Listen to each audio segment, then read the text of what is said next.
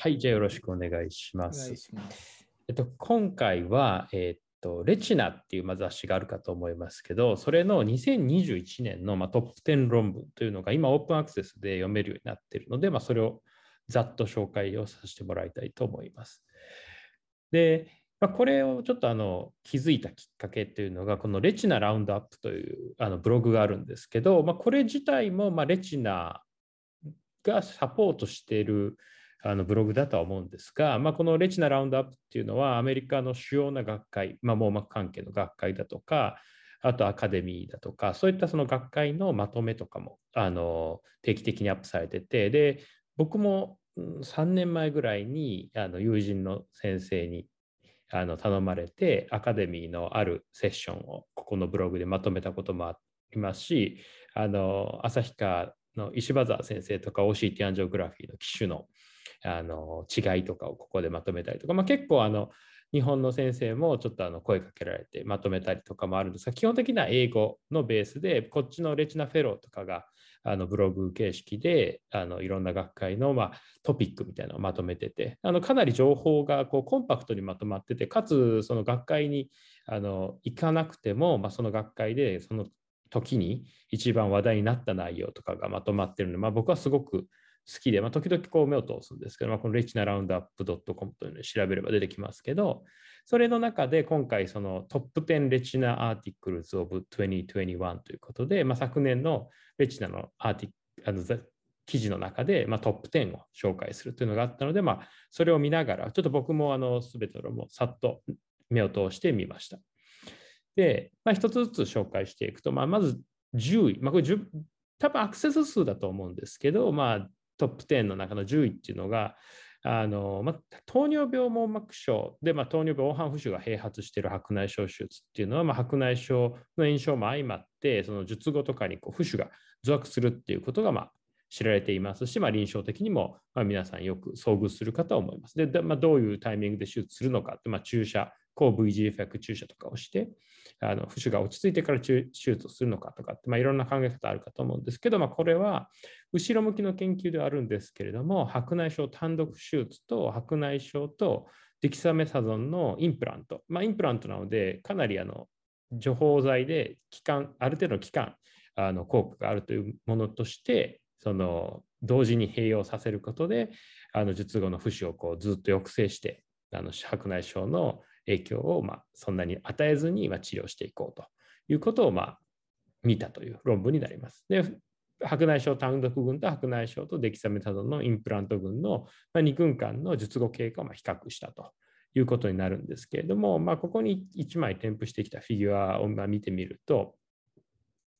術後の早期から、これ縦軸が白くになるんですけれども、あのデキサメタゾン併用群では視力の立ち上がりがすごくいいんですね。で、その視力がま維持されると。それに対して、あの白内障種単独群では視力改善するんですけど、まあ、そこまでしっかりと改善しきらずに、その後若干増悪するようなタイプがあって、まあ、あのこれら比較すると、白内障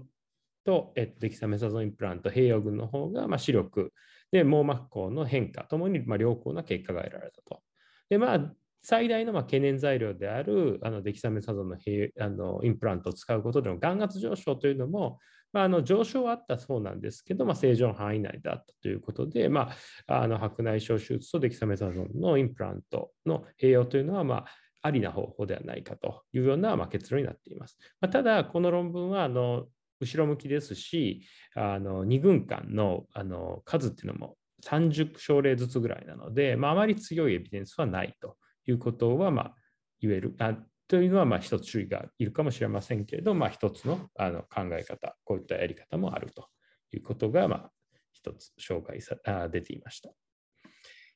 で、次は、あのまあ、これもは、あの、アライズ・スタディという、ある程度、プロトコールにのっとった研究になるんですけど、まあ、これどういう研究かっていうと、まあ、新生血管の AMD の早期開始の treat extend、まあ、IVA を使用したものになりますけど、と少し待ってから treat extend を開始するということの、まあ、2群の比較というふうになります。で、これどういうことかというと、まあ、基本的に新生血管の AMD に対しては、あの loading dose として毎月3回打ちなどをした後に、あのこうアイリアであれば、一応添付文書上は8週ごとの固定投与というのが確か添付文書、これアメリカでもそうなっていると思うんですけれども、まあ、あの当然ながらあの来院頻度とか注射回数を減らすという目的で treat and extend というのは今あのかなりアメリカでは主流になってきているかと思います。で、そういう中で、あの8週毎の固定注射っていうのをいつやめるかと。だから、もういきなり3回 loading dose の後にすぐ treat extend を行うか、まあ、しばらくは固定投与を行った後に treat extend を行うかということをま比較をしたという、これは前向きのランダマイズドなクリニカルトライアルになっています。で、あの3回注射をした時点で、その患者さんの背景を、まあ、無作為に2群に割り付けて、あの全体で100 210症例を対象とした研究になっています。で、あの早期からの TAE 群では、その3回注射後から TAE を開始して、で後期、開始 TAE 群では1年間の8週前の固定注射の後に TAE を開始したと。まあ、最終的にはこう早期に TAE を開始しても後期に開始した群に比べてま視力改善でインあの劣勢は認めなかったと。まあ、しかしながらま注射回数がどれくらい減ったかという点でも、ま、1年目のあの注射回数自体で1本の差しかなかったと。いうことで、まあ、そこまで大きなあの違いっていうのは出なかったということにはなりますけど、まあ、TAE っていうのがかなり、まあ、あの市民権を得てきている中で、あのもう loading dose さえ終われば、TAE をしていけばいいんじゃないかということを、まあ、サポートするようなデータになっていると思います。であの次はあのちょっと基礎的なあの実験になるんですけど、これは結構面白いですし、まあ、最近ちょっと問題になってきて、最近もオプサルモロジーサイエンスか何かにあの問題提起がされてたのの関連するんですけど、まあ、何かというと、あの抗 VGF の注射を行う際のシリンジですね。で、そのシリンジに種類がいろいろあるかと思いますけれども、そのシリンジの中に含まれるま粒子についてま検討を行ったと。で、今回のこの検討に関しては、そのベバシズマブ、アメリカにおいてはあのよく使われているんですけど、この分注した時のどんなシリンジに入れるかということで、その粒子がもともと注射器のシリンジの内腔内をその潤滑剤としてあるような、例えばシリコンだとか、そういったものがあのかなりいろんなパーティクルを含んでて、それが注射した後にまがん内に移行すると。いうことが言われています。で、まあ、その中でさまざまな種類の、えーと、シリンジを比較してどういったサイズのパーティクルがどれぐらいあるかということを見ると、まあ、あのインスリンの注射器っていうのはま非常によく使われるみたいなんですけどそれで非常にたくさんの粒子がま認められたと。いうことで、まあ、潤滑剤のコーティングの種類によって、ま異なる粒子が眼内に移行する可能性があるということがま言われてて、で、これはプレフィールドのシリンジにおいても、まあ、最近、あの、アイリーアの注射器の後に、すごくこう、眼圧が上がってしまうような、で、なんそのシリコンの粒子が入っているというようなことも、あの、一部で報告されたりしているので、まあ、あの、一応レギュレーションっていうのが FDA にあるようなんですけれども、あの、かなりの数、こう、抗 V18 注射っていうのは長期にわかって打つということになるので、まあ、こういったのがちょっと問題視されてきているのかなというふうなので、まあ、あの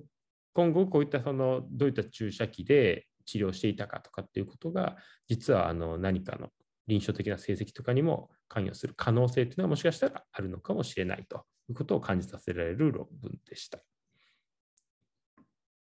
で、えーと、次はですね、これはまあレチナらしい論文というか、あのアイエルンピーリングっていうのは、まあ、さまざまな網膜小子体界面疾患において行われる主義だと思いますけれども、まあ、この ILM をすべて向いてしまうのか、それともその部分的に残すのかっていうようなことは、まあ、あの ILM フラップとかっていうあのマクラホールの手術とかでも、まあ、しばしば問題になりますし、またそのホベアルスキーシスのような、その黄斑部の構造がすごい弱かったりとか、あとラメラホールのような、なんかあの真ん中にちょっと黄色い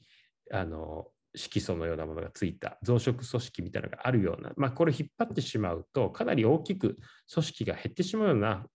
まあ、形態になってしまっている症例っていうのもありますので、ま、そういった時に、この黄斑部の ILM を残して手術をしたらいいんじゃないかっていうのは前から言われてて、で、そのあの結果についてはメタアナライシスを行ったというののあの結果になります。で、まあ、あのそういった報告いくつもあるんですけれども、まあ、今回アウトカムとして、まあ、重要視しているのは視力ですね、一つは。で、もう一つは合併症の数。で、あの結果から言うと、まあ、フォベアルスペアリングのアイロン剥離っていう、まあ、つまりフォベアの部分だけこうトリミングし、残して、で、その周りをカッターで取って、で、黄斑はこうプチッとちぎらずに終わってしまうという方が、まあ、視力は良かったし、まあ、合併症というのは少なかったと。まあまあ、ある程度予想できる結果かと思うんですけれども、まあ、あのフォーベルスペアリングの IL 剥離っていうのは、まあ、あの先ほども言ったみたいな黄斑にちょっとダメージを与えたくないような症例では、まあ、積極的に行っていいんじゃないかなというふうには思います。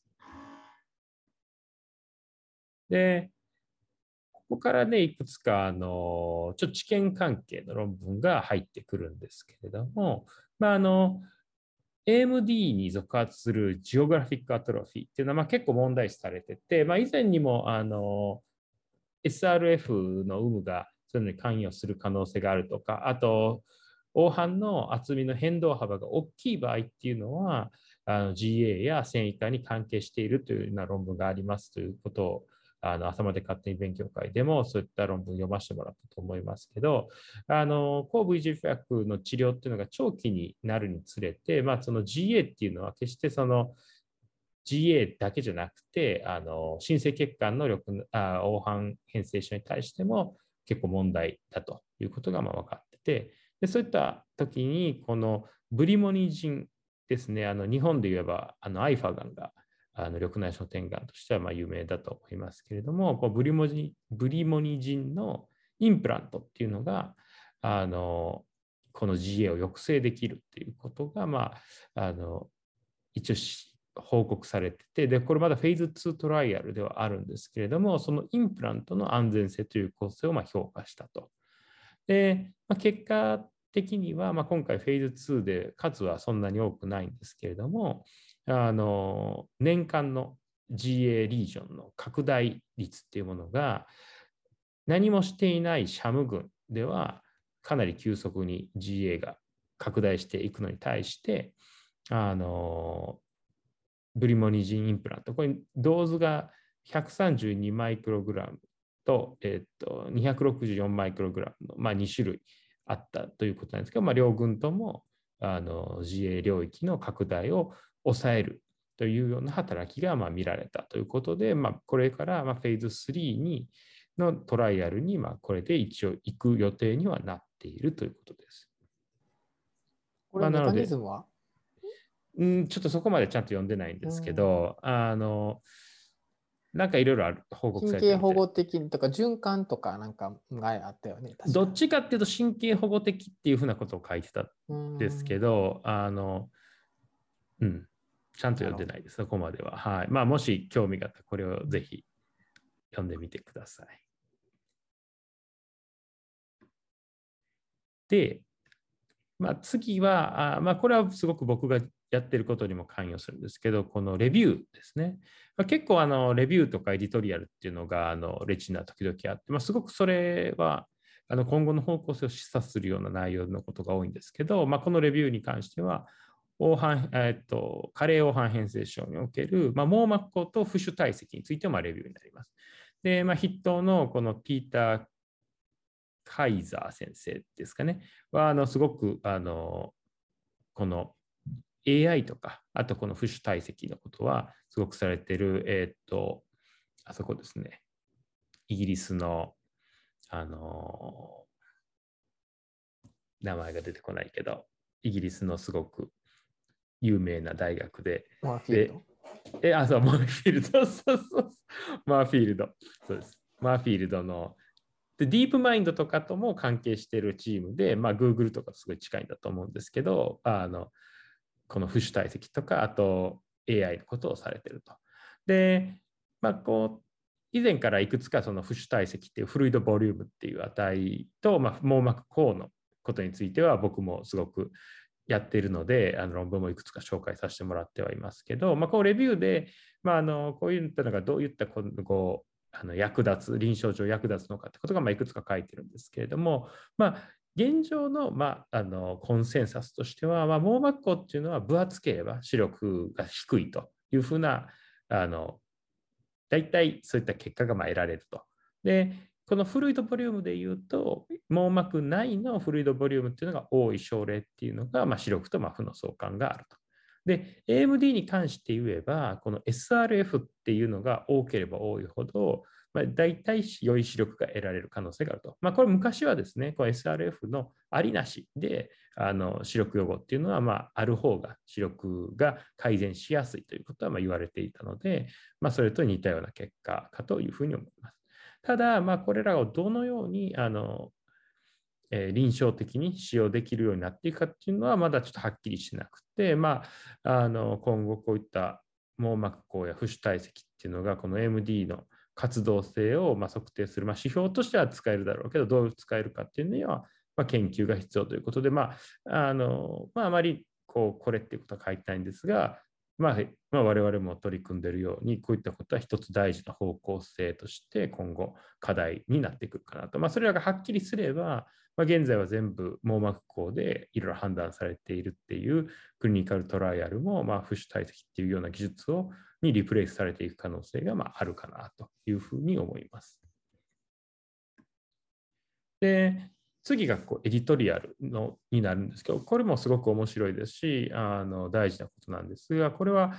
糖尿病の網膜症のあの新しい分類方法がまあ必要であるというようなことについてあの書かれたエディトリアルになります。で、まあ、分類っていうのがなぜ必要かということなんですけど、まあ、これはあの連続的にこう進行する糖尿病網膜症ということで、まあ、あのすごく新マイルドなやつから、まあ、PDR というようなところまでこういろんな段階があると。でさまざまな治療オプションがまある中で、その治療介入のタイミングや効果をま測定する上では、その再現性の高い分類というのがま必要であるというふうなことがまあ分かるかと思います。でなぜか見直しが必要になるのかというと、まあ、現状、最もあの一般的な糖尿病網膜症の分類としては、DRSS と、まあ、ETDRS のあの糖尿病のスコアリングシステムというのがあって、でこれはあの ETDRS7 フィールドというこう眼底写真を撮影して、でその写真の中のあのマイクロアニュリズムや、まあ、IRMA、まあ、出血の点とか、あのこれアメリカではかなり一般的であの治験とかではまあまず確実に使われてるんですけど、まあ、日本では全然メジャーじゃないのであまりこの分類を本当に自分でされた方あまりいないかと思うんですけど日本では。あの僕もこっちでちょっとやってると、まあ、めちゃくちゃ難しくてあのスーパーバイザーとずれまくって、まあ、僕のとか全く信用に値しなくてすごくあの辛いんですけど、まあ、本当にこう緻密にこの血管の太さとかあのビーナスビディングがどうかとかっていうことを見ながら各あの眼底写真を点数つけていってレベル10から85に分類をすると。ただあの当然僕がすごい難しくと感じたように、まあ、一般臨床でこれをするのはま複雑すぎると。でいうことから、まあ、もうちょっと簡易なあの国際重症度分類とかっていうのが、まあ、あったり、それに当てはめられたりもするんですけれども、やはりこうデータの蓄積量という意味では、この ETDRS のあの DRSS がまあ最も信頼性が高いと。でただ、あの近年こう、抗 VGFX 治療によってあの DRSS が改善すると、あのパノラマスタディですかね、というのがあったりして、その PDR になる前にその注射することで PDR にならない、もうちょっとあの眼底の状況が良くなるというようなあの報告もあるんですけれども、これを OCT アンジオグラフィーであの撮影したりすると、血流っていうのがまあ当然ながら戻っているというわけではないということが知られています。で、さらに、例えばその、これ眼底写真で判断するので、その出血とかが引くと、その点数っていうのは良くなると。で、未治療のレベル43っていう状態と、レベル53、まあ、レベル53っていうのはシビア NPDR っていう、まあ、PDR の一歩手前という状況ですけど、で、このレベル53に対して、例えば抗 V 自白治療すれば、治療後にレベル43とかになるっていうことはまああり得るわけで、でこのその時点のクロスセクショナルなレベル43というものっていうのは決して同じ状態とは言えないと。まあ、片方にではもっとキャピラリーが落ちている可能性があるし、まあ、片方はあのまだキャピラリーが落ちている前と。なので、こういったその問題点っていうのは、まあ、何よりこの DRSS というのが眼底写真という一つのイメージモダリティに依存していることがま問題であるということを、まあ、このエディトリアルでは議論されてて、で現状で言ったらま OCT だとか OCT アンジオグラフィー。で、FA 検査っていうのはま以前もこの FA がこういった分類を助けると。まあ、さらに wide field では最周辺部のものがあの重症度とかの判定に有用であるということは、あの、えー、DS、え、D、ETDR じゃ、えっと、 diabetic retin、DRCR ネットか、DRCR ネットのプロトコル WA、AA とであの報告がされてるんですけど、あのワイドフィールドのオプトスのようなイメージングモダリティを使えば、まあ、よりいいと。まあ、だからそういったものをこの現状のあの DRSS と言ったら整合性が取れる形でより病態に即した分類っていうのがま必要になってきているし、まあ、それらをあの受け入れる土壌がまできているということが、まあ、だから誰かいいのを作りましょうということが、まあ、このエディトリアルでは書かれているということから、まあ、あの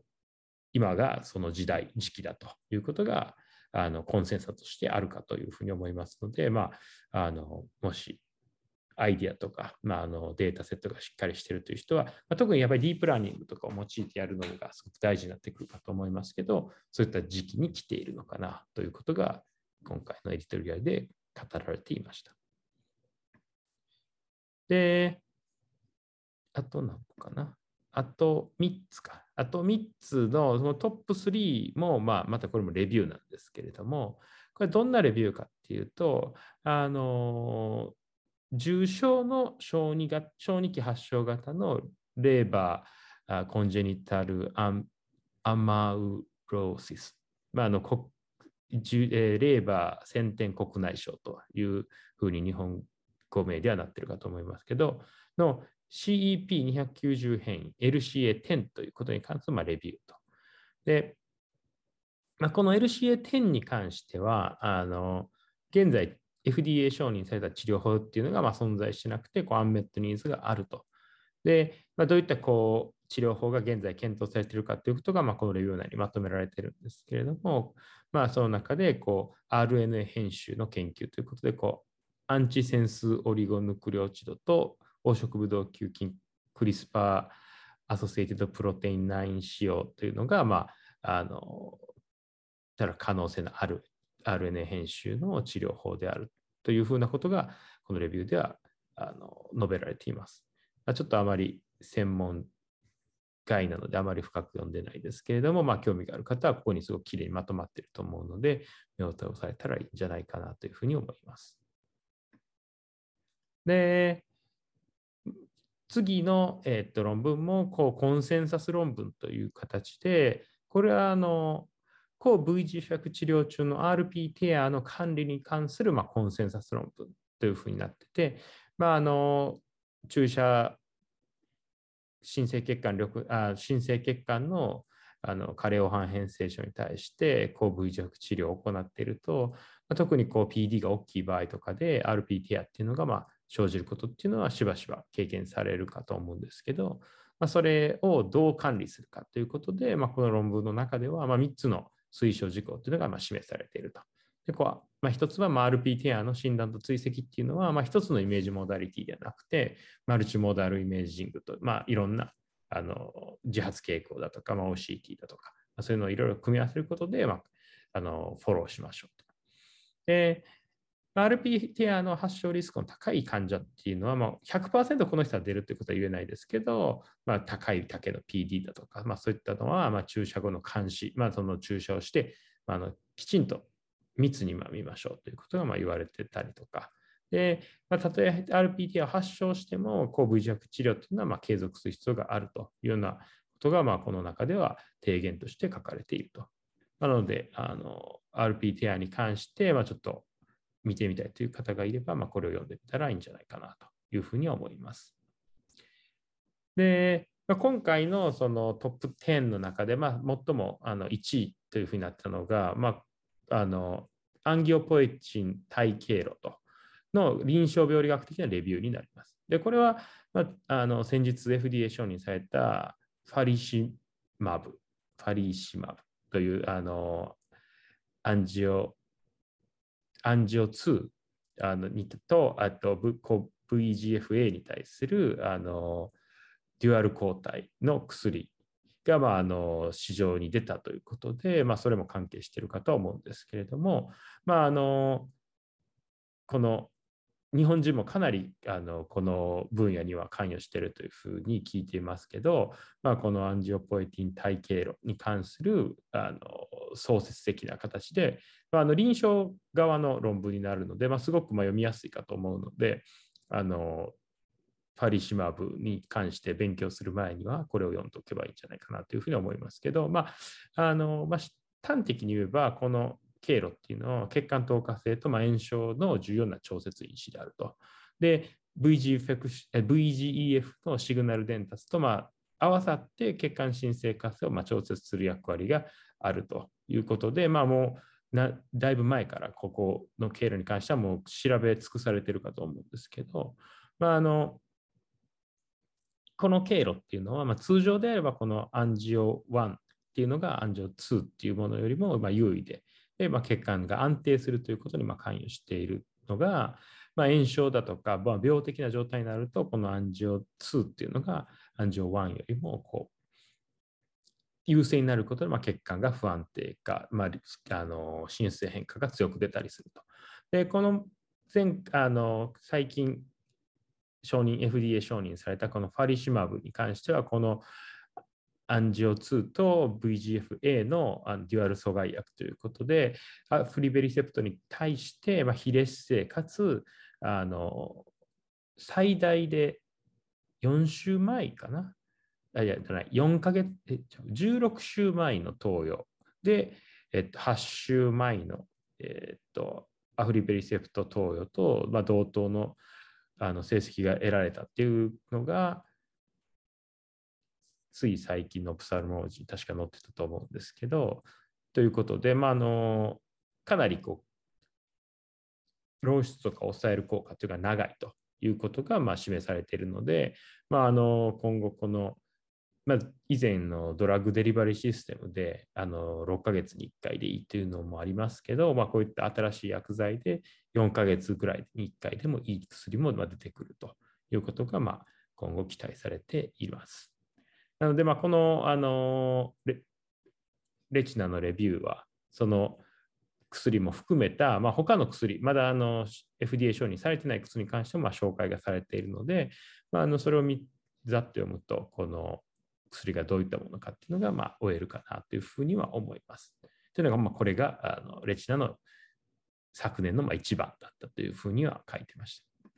た。ということで、まあ、あのレチナの2021年のトップ10論文のレビューっていうのは、レビューとかエディトリアルっていうのが多いんですけど、まあ、結構今後の方向性とかで、まあ、多くの網膜専門医の興味っていうのが凝縮されているというふうに感じました。で、まあ、2021年のあのトップ10ですけど、まあ、まだ2022年始まって、そんなに経ってないので、まあ、この現状のこのみんなの関心っていうのは、やはりまだまだ続いているだろうなというふうには思いますので、まあ、こういった分野っていうのはあの注目であり、まあ、自分の研究にもま組み込んでいきたいというふうに思います。で、まあ、あのレチナラウンドアップもあの随時更新されているので、あの読んでもらえれば面白いかなというふうには思います。はい、以上になります。これすごい充実してるよね。これなんか今パーってずっと見てたら。え、ラウンドアップですか？そうそうそういや、めちゃくちゃ充実してると思います。めちゃくちゃ充実してるよね。うん。学会行くより勉強になるんちゃうか。これね、うんうんうんうん。え、これどうやって、なんか、これ見てると、どうやってアアンケートしたの？誰にアンケートしたのね、これ。この一応、このえ選ばれたんは、なんか、あアメリカに住んでる人とか、世界中のそんないろんな大阪から、こう、みんな、どうどうやってこう選んだの？え、どれですか？ランキングランキングトップっていうのは。ああ、いやアクセス、じ10アクゃないですか。セスか。ああ、そうか、そうか。トップだから10レチナのペーパーズか。ああ、かなとは思います。なるほどね。We are ranking top 10 access to papers published in Retina in 2021. うん。な？うん。あ、そうか、そうか、そういうことか。そうやな。なるほどね。でもやっぱりレビューが多くなるのは、まあ、それはそうやけど、やっぱりこの最後のね、一番トップ1が、やっぱりね、そ先生もさっき言ったように、うんこのやっぱりね、認証の FDA に認可されたっていうのが、やっぱりすごく、やっぱ大きいか、余計みんな、まあ、だから注目されて、このレビューも、だからなんやろうと思うけどね。うん、そうですね。うんうんうんそうやね。うん。面白いね、先生言ったように確かにこういうのを見ると、あの方向性っていうか、ね、細かいところはもちろんいろいろあると思うけど、やっぱりどういう方向に進んでるかっていうのは、やっぱり、